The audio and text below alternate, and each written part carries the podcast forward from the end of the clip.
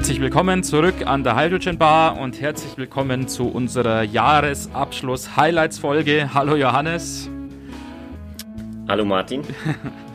Wir haben es uns heute ganz gemütlich hier am Lager, nee, am, äh, wie sagt man? Am, am Weihnachtsfeuer. Ja, am Weihnachtsfeuer.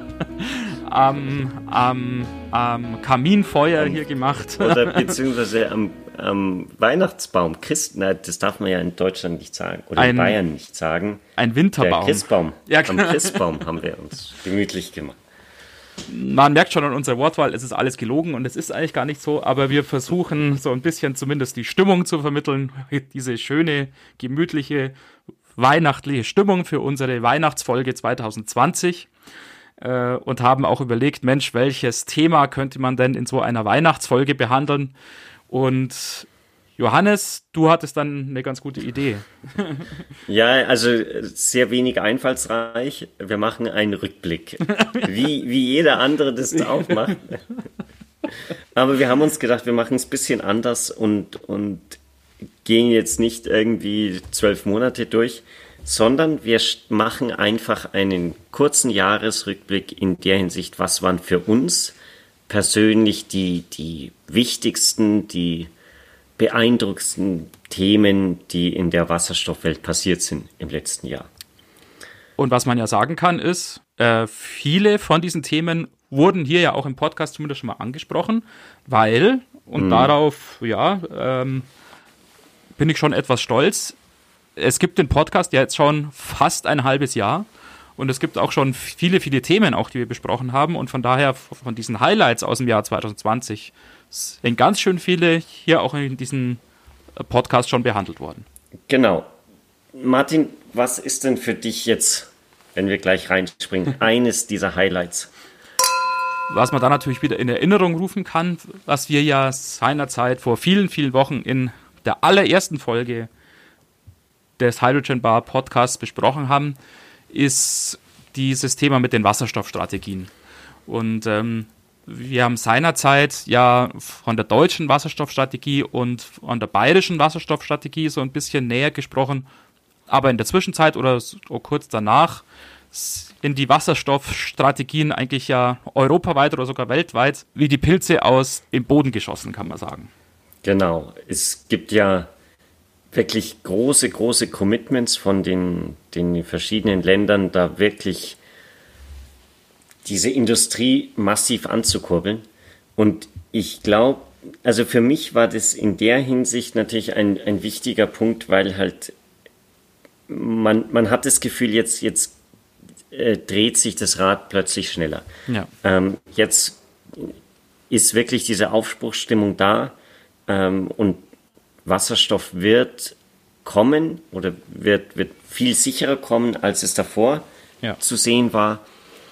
Und auch zu sehen, dass halt die, diese Länder ähm, wirklich so viel auch an, an finanziellen, ähm, finanziellem Commitment aufbringen, war auf jeden Fall beeindruckend. Jetzt ist es bei solchen Strategien natürlich immer so, Mei, da steht dann was da auf irgendwelchen Papierseiten und jeder weiß, Papier ist geduldig. Also die konkrete Handlung, die muss dann natürlich schon noch folgen und so eins zu eins wird das, ich glaube, da sind sich viele Leute einig, natürlich nicht so umgesetzt werden, weil die Zeitpläne natürlich dann auch teilweise ziemlich straff sind, speziell auch in der bayerischen ja. Wasserstoffstrategie zum Beispiel. Also viele, viele Tankstellen, auch die da in sehr, sehr kurzer Zeit aufgebaut mhm. werden sollen, was aus meiner Sicht auch technisch äh, eine Fragestellung ist, ob das überhaupt erreicht werden kann.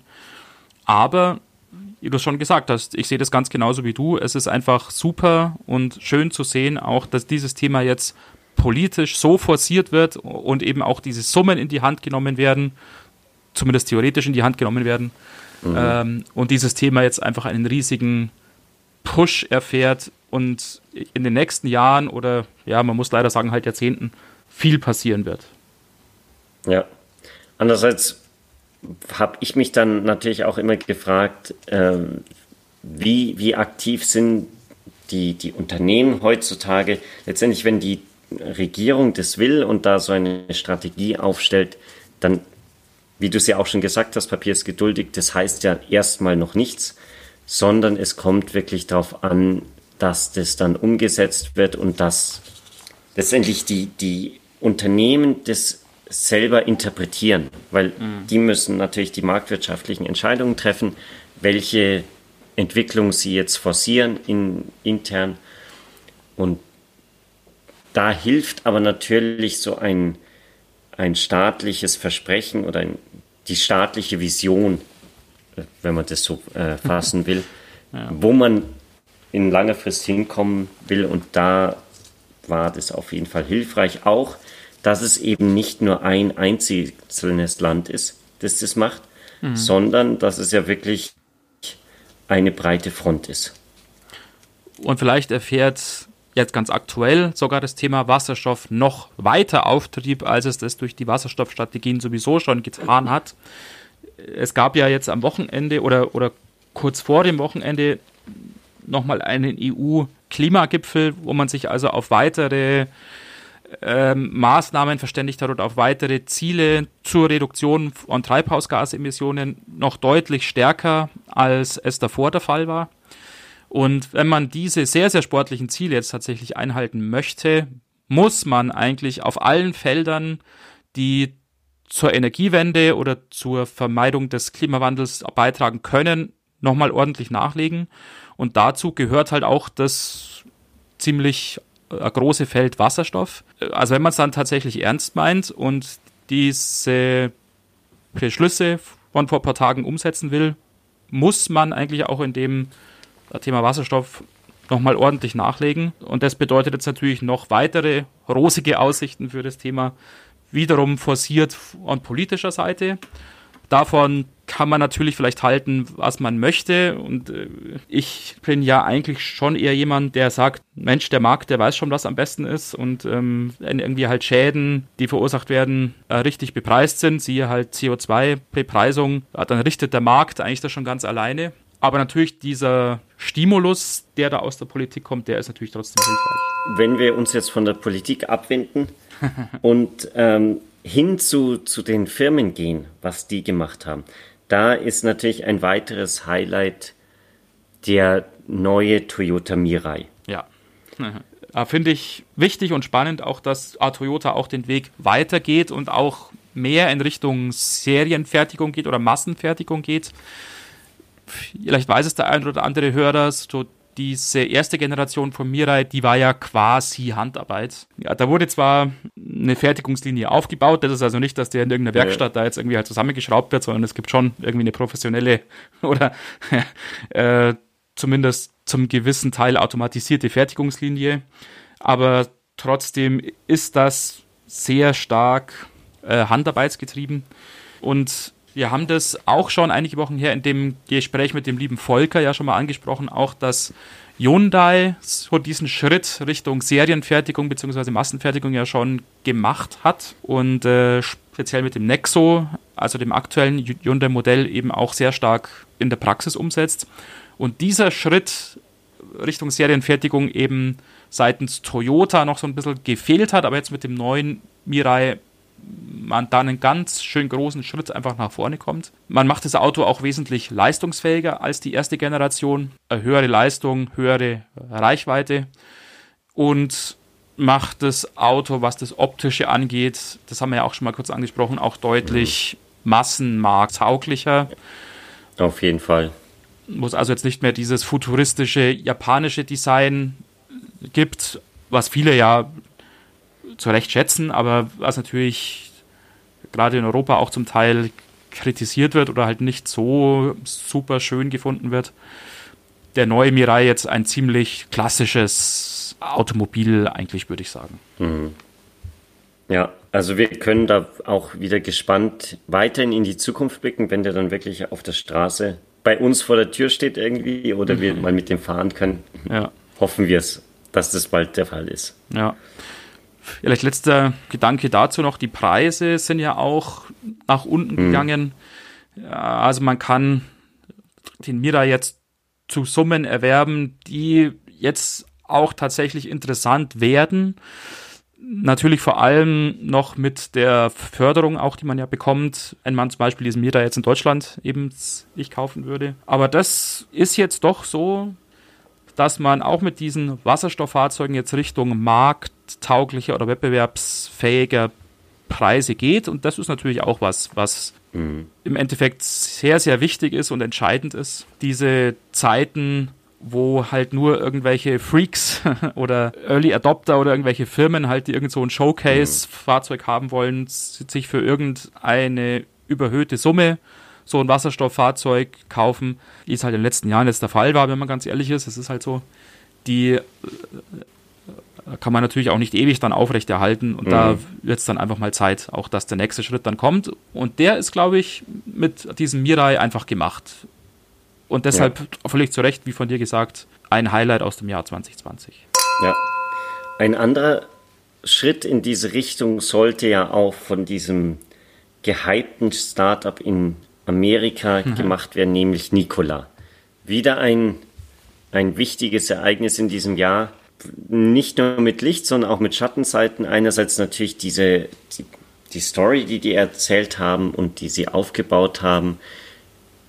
Die, die Vision, die Strategie, die sie sich auferlegt haben, Nikola, um Lkw-Transport über Wasserstoff bezahlbar zu machen. Und dann auch wieder dieser tiefe Fall, als die Vorwürfe aufgekommen sind gegen die äh, Struktur, gegen die Führung von Nikola und auch gegen einige ähm, ja, Verlautbarungen, die Nikola gemacht hat, die dann doch wohl nicht so ganz der, auf der Wahrheit ähm, berufen, sich auf die Wahrheit berufen haben. Es war auf jeden Fall ein, eine interessante Achterbahnfahrt und mhm. wird wohl auch einige Effekte auf die Zukunft haben in der Wasserstoffwelt, würde ich mir vorstellen. Mhm. Wobei man sagen muss, der Plan, also der Zeitplan von Nikola mhm. scheint nach wie vor eigentlich so unverändert zu stehen. Wir kriegen das bei uns in der Firma halt mit, einfach, dass da die Anfragen halt reinkommen und irgendwie wir die ja unterstützen, irgendwie halt im Bereich so Testing und Engineering.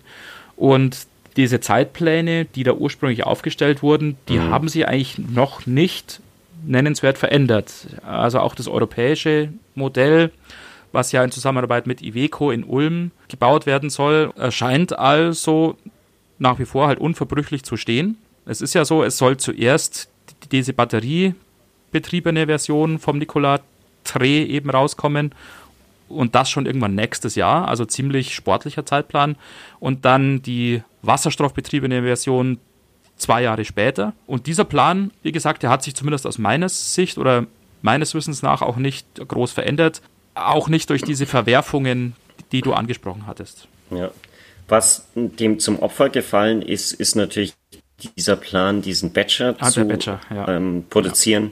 also diesen Elektro-Pickup-Truck, ja. was natürlich auch nicht wirklich jetzt in die Strategie einpasst, wenn man sagt, man will den LKW-Transport auf Wasserstoff umstellen. Insofern ist es wahrscheinlich verschmerzbar aus, aus Sicht von dem, dem großen Ziel, das Nikola verfolgt. Mhm. Andererseits hat es natürlich auch wahrscheinlich schon der Branche in gewisser Weise geschadet, dass man da diese,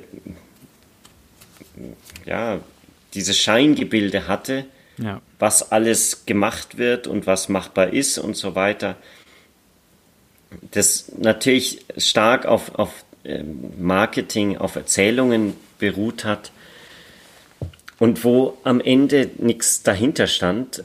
Und das schadet wahrscheinlich schon in gewisser Weise dem, dem Ruf, mhm. vielleicht auch in gewisser Weise der, der Glaubwürdigkeit. Insofern ist es jetzt natürlich umso wichtiger, dass wenigstens die, die Lastwagen von Nikola dann wirklich nächstes Jahr auf die Straße kommen ja. und selber fahren und nicht einen Berg runterrollen. Genau. Also da, glaube ich, sind wir uns einig. Und ich glaube, so blöd das für Nikola natürlich war mit diesem mhm. Shortseller-Report und diesen ganzen Skandälchen, wie wir es ja auch schon mal im Podcast erwähnt haben. Ich glaube, es war eine gute und wichtige Entwicklung, so diese heiße Luft und diese Übertreibungen und dieses Marketing-Gedöns ähm, so ein bisschen einfach rauszulassen aus dieser ganzen Blase und jetzt halt professionell und kompetenter in die Zukunft zu arbeiten, all diese Randbedingungen, mhm. die sind ja immer noch da. Also es gibt immer noch dies, ja. äh, die, diese guten Ideen, es gibt das gute Personal und es gibt die Riesenmenge an Geld. Und das sind ziemlich gute Voraussetzungen. Und dieses ganze Marketing-Gewäsch ist wahrscheinlich eh sowieso gar nicht nötig und ist auch gut, dass es weg mhm. ist. Ja, wenn wir schon im Schwerlastbereich so waren, bei den Trucks, ein weiteres Highlight, was wir auf jeden Fall ansprechen sollten, ist eigentlich Hyundai aus meiner Sicht. Mhm. Und offensichtlich aus deiner Sicht auch, das hast du mir ja schon gesagt, die ja diese große Flotte von wasserstoffbetriebenen Trucks in der Schweiz auf die Straße bringen. Ja, also die sind im Prinzip einen Schritt weiter als Nikola und haben jetzt wirklich Lastwagen, die im Regelbetrieb in der Schweiz unterwegs sind. Die sind dort von einigen Firmen genutzt worden. Da gab es ja im, wann war das jetzt, im Herbst das, die, diese schönen Bilder, wo die von dem Hof in der Schweiz runtergerollt sind, alle mit den, den äh, Firmenlogos drauf und wirklich verschiedene Farben und so. Ja. Variante, genau, wo sie dann wirklich eingesetzt werden. Ja. Und wo es eben nicht mehr irgend so ein, ein sozusagen handgebastelter Prototyp ist, der dann alle zwei Wochen zurück in die Werkstatt muss, ja. weil da irgendwas gerichtet wird. Zumindest hoffen wir das. Wer weiß, wie, mhm. wie gut die Qualität ist, aber eigentlich kann man wahrscheinlich Hyundai da schon einiges zutrauen. Ja, das sicher. Ja. Und es ist natürlich weiterhin in gewisser Weise subventioniert. Allerdings ist dieses ganze Projekt ja wirklich ein, ein Zeichen, dass es jetzt in die, die normale Nutzung mhm. übergeht. Denn die Subventionen belaufen sich allein darauf, wenn ich mich richtig erinnere, dass diese Straßennutzungsgebühren entfallen für diese Hyundai Trucks, mhm. weil das eben CO2-neutral ist und dadurch lohnt sich das schon. Mhm. Mhm, das ist wirklich ein, ein positives Zeichen. Es sind noch nicht alle Hyundai-Trucks in der, in der Schweiz, da sollen ja 1000 Stück in Betrieb gehen. Es waren jetzt die ersten, die dieses Jahr ausgeliefert wurden, aber nächstes Jahr kommt dann eine, eine ganze Reihe weiterer Lastwagen. Und da glaube ich, haben, hat Hyundai und auch die Schweiz wirklich ein Zeichen gesetzt, um zu zeigen, wie, wie alltagstauglich das alles ja. ist. Zahl der Tankstellen in der Schweiz, die wurde ja seinerzeit von uns, als diese Folge aufgenommen wurde, das ist ja auch schon wieder einige Wochen her, mhm. mit drei angegeben. was jetzt auch schon eigentlich wieder überholt ist. Ah, da passiert also richtig viel, sind viele Tankstellen auch im Bau oder mhm. zumindest in der Planung also auch in der Schweiz wird das Netzwerk an Wasserstofftankstellen noch sich wesentlich verbessern in den nächsten Monaten oder zumindest wenigen Jahren. Und wir haben es ja auch schon mal erwähnt, für, für so eine Flotte an LKWs muss das Wasserstoffnetz ja nicht so super ausgebaut sein, wie mhm. wenn jeder jetzt mit seinem privaten Auto da rumfährt. Und wenn es dann also wirklich ja, so ein Dutzend oder vielleicht 20 Tankstellen in der Schweiz gibt, dann kann man zumindest diese LKW-Flotte damit schon sehr, sehr gut bedienen, glaube ich.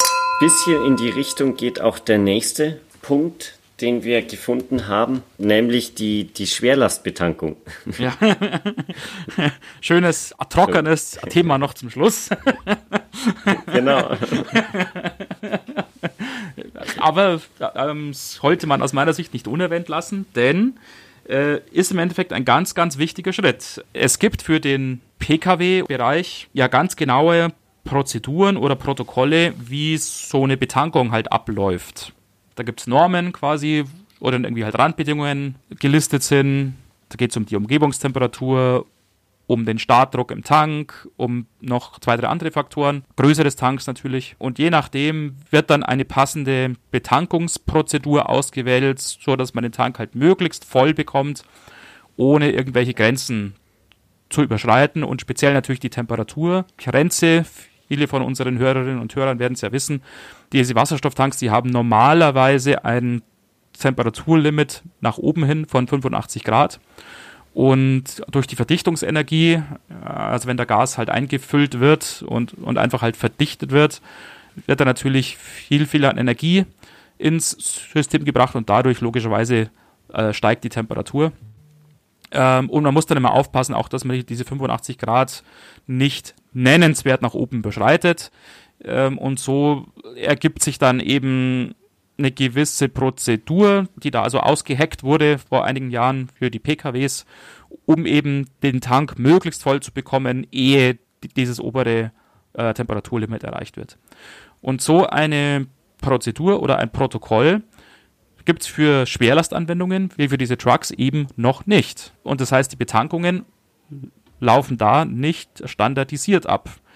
Das heißt, man ist sich nicht sicher, wie viel Gas man tatsächlich dann am Ende auch bekommt und wie groß die Reichweite ist. Und von daher ist es extrem wichtig und gut, dass ein Projekt gestartet worden ist in 2020, um diese Prozeduren für die Betankung von Schwerlastfahrzeugen eben jetzt auch, wie es für den Pkw-Bereich schon der Fall ist, zu normieren und zu standardisieren, so dass dann auch die Tankstelle halt ganz genau weiß, was sie machen muss und auch der Betreiber von dem Fahrzeug dann am Ende ganz genau weiß, was er bekommt und womit er rechnen kann.